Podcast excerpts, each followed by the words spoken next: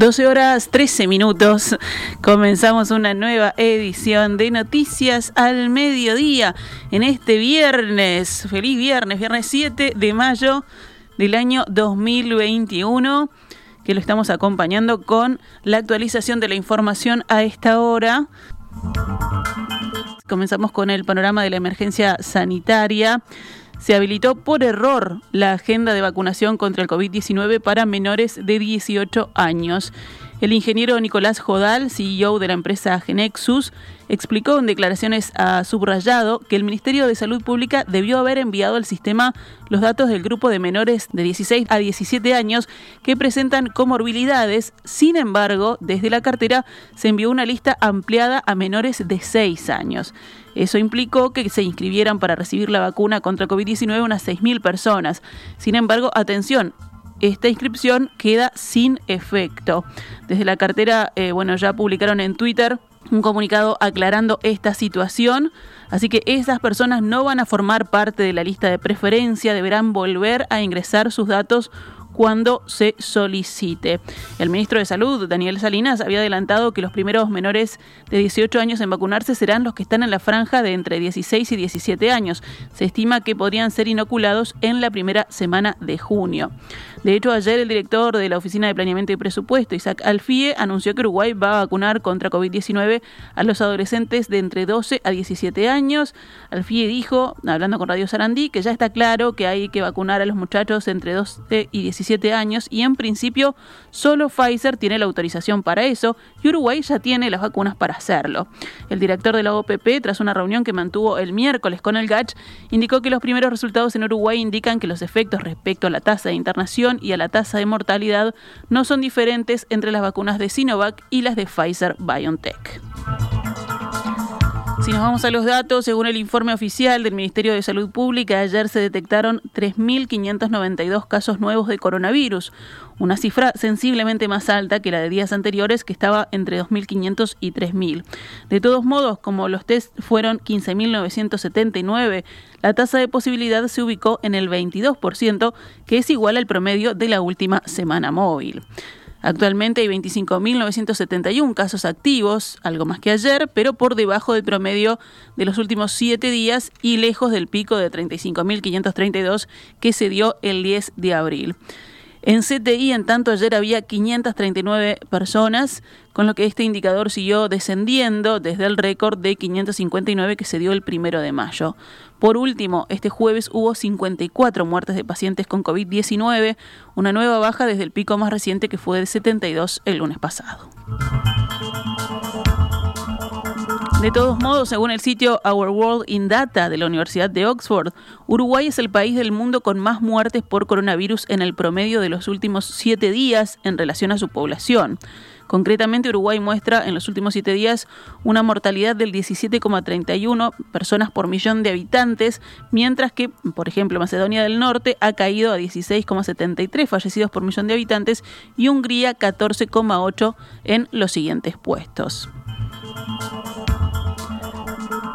Hasta el día de ayer eran 2.972 las víctimas fatales con diagnóstico de COVID-19 en Uruguay desde que comenzó la pandemia en marzo de 2020.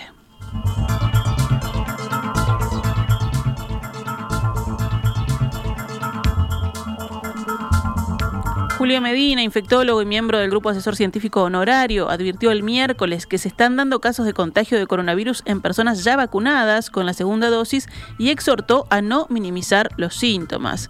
Medina escribió en Twitter, hay mucha circulación viral aún y los completamente vacunados no tienen 100% de protección para infección asintomática o leve. Por lo tanto, es natural que veamos estas situaciones. Todos tenemos que ser verdaderamente conscientes de eso, cuidarnos y cuidar a los demás. Medina alentó a la población a consultar al servicio de salud e hisoparse en caso de presentar síntomas, por más que sean leves. El especialista resaltó que la circulación viral aún es muy elevada e invitó a los aún no vacunados a hacerlo para alcanzar la inmunidad de grupo. La Asociación Uruguaya de Fútbol continuará hoy la vacunación con la primera dosis de Coronavac que inició ayer a jugadores y funcionarios de fútbol masculino, fútbol femenino, fútbol sala, fútbol playa, árbitros, personal de recaudación y funcionarios de la AUF, utilizando las dosis donadas por la Conmebol. Los planteles de cada uno de los equipos tienen marcado el horario de ingreso a la sala, donde hay cuatro puestos de vacunación en el hall principal de la zona de cafetería del Estadio Centenario. Se prevé que al término de la jornada queden inoculados todos los futbolistas de primera división profesional. La cifra original en este grupo era de 1.880 personas, pero debido a que muchas de ellas ya se vacunaron o están agendadas, se redujo en un 40%.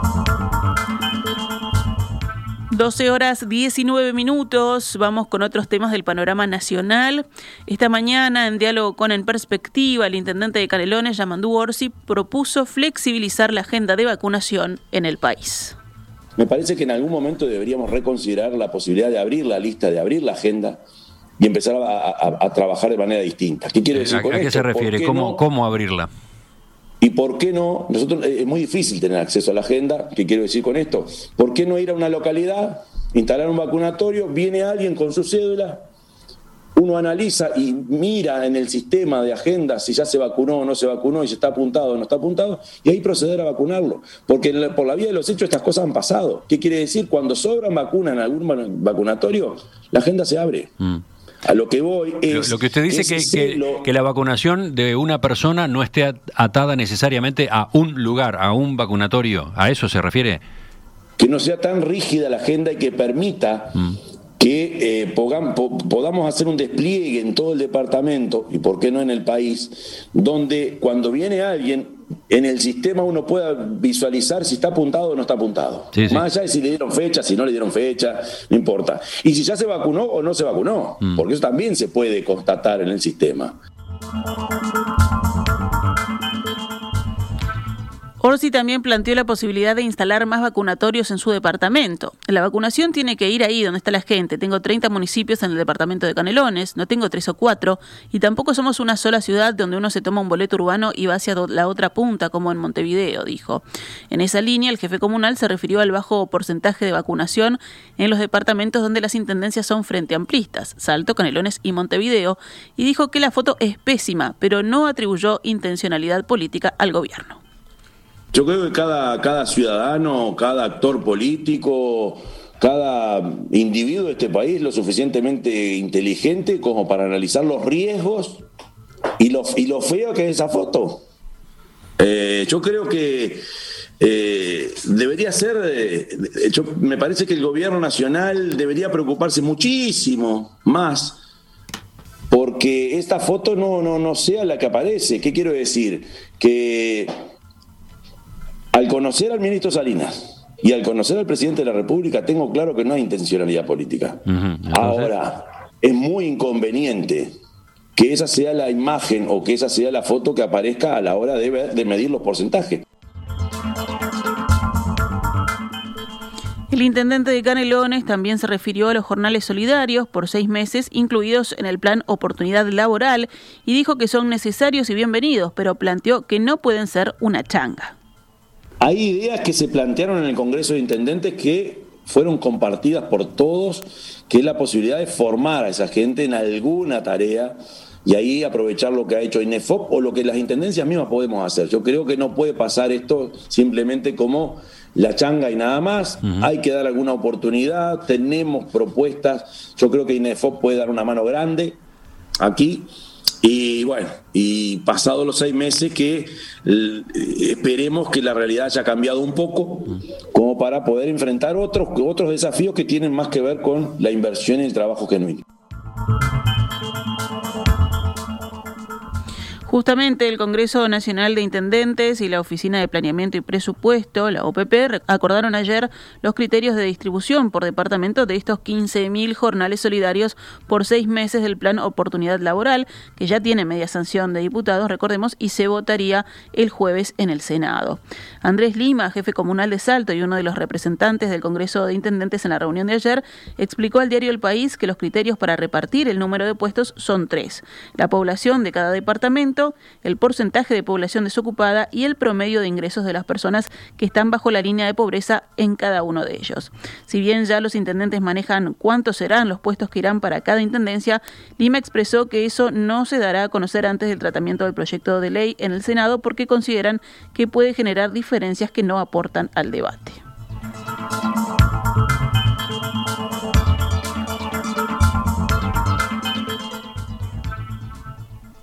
La ministra de Economía y Finanzas, Azucena Arbeleche, el ministro de Transporte y Obras Públicas, Luis Alberto Heber, y la intendenta de Montevideo, Carolina Cose, anunciaron en conjunto un plan de inyección de 500 millones de pesos en el sistema de transporte colectivo urbano de Montevideo.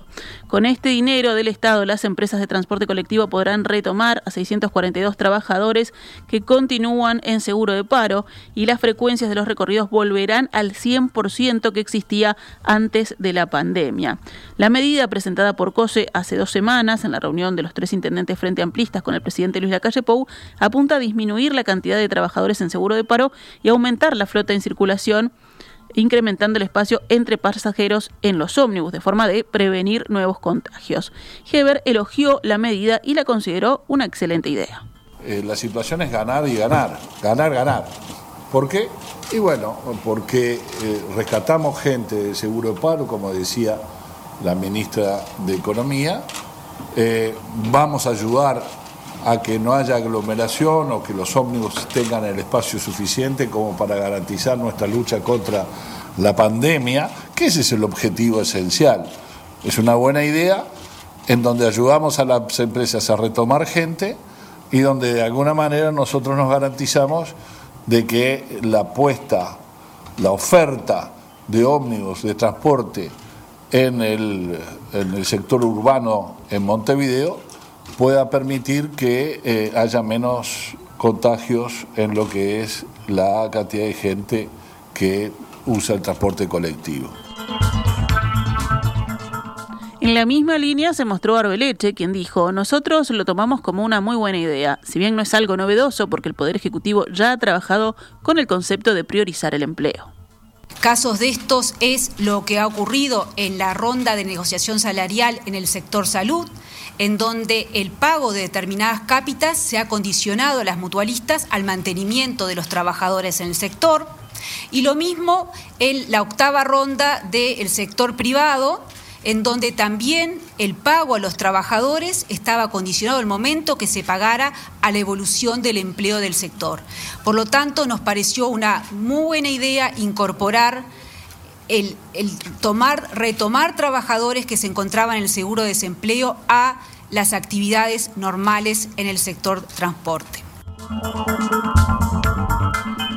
La intendenta Cose, en tanto, destacó que se llegó a un acuerdo más allá de divisas políticas y se mostró dispuesta a buscar soluciones en común con el gobierno nacional. Nosotros pensamos que este es un ejemplo de que personas que representamos distintas formas de pensar podemos sentarnos en una mesa con temas concretos, con problemas concretos y trabajar para resolverlo. Tanto la Unión Nacional de Obreros y Trabajadores del Transporte, la UNOT, como las cámaras de la construcción y la Cámara de Transporte celebraron el anuncio. Según el dirigente del sindicato, José Facio, lo más importante de las medidas es que incluyen el reintegro de casi todos los puestos de trabajo. En este sentido, aclaró que durante la pandemia el reclamo de muchos era reducir la movilidad al máximo y eso hizo que los trabajadores tuvieran que ir al seguro de desempleo. Por su parte, el presidente de CUTSA, Juan Salgado, dijo que trabajarán para asegurar que el lunes esté el 100% de la flota de Cutsa en la calle. El presidente Luis Lacalle Pou recibió a la intendenta de Montevideo, Carolina Cose, ayer de tarde en la residencia de Suárez y Reyes. Según informa el país, la agenda fue abierta con temas varios que estaban en carpeta, entre ellos el interés de desarrollar un proyecto de inversión metropolitano que permita generar empleo y mitigar así efectos de la pandemia. Fuentes del entorno de Cose comentaron al mismo medio que el encuentro fue a solicitud de la intendenta porque ella quería plantearle al presidente inquietudes en cuanto a la situación del empleo y hablar de temas puntuales de infraestructura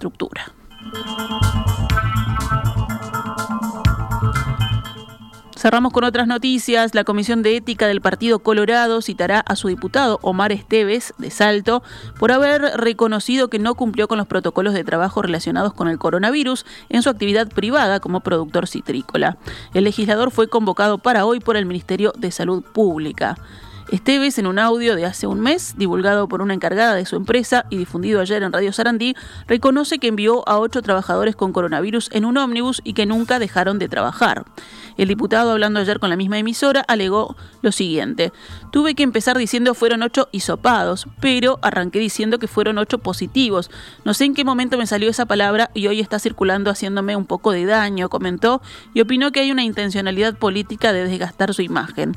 Según Esteves, una persona que trabaja para su empresa había estado con un contacto positivo, por lo que fueron hisopados las ocho personas que estaban más cercanas a ella en el ómnibus. Todos dieron negativo, dijo el legislador salteño.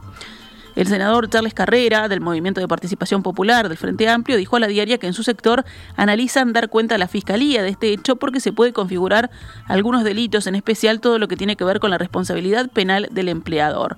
Carrera recordó que el diputado Esteves votó el proyecto de ley que modificaba el artículo 224 del Código Penal para penar a quienes violen las medidas sanitarias.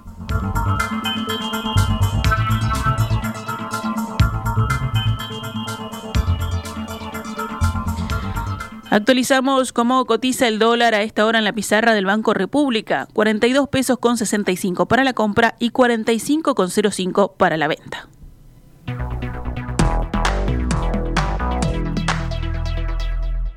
Estás escuchando CX32, Radio Mundo, 1170 AM.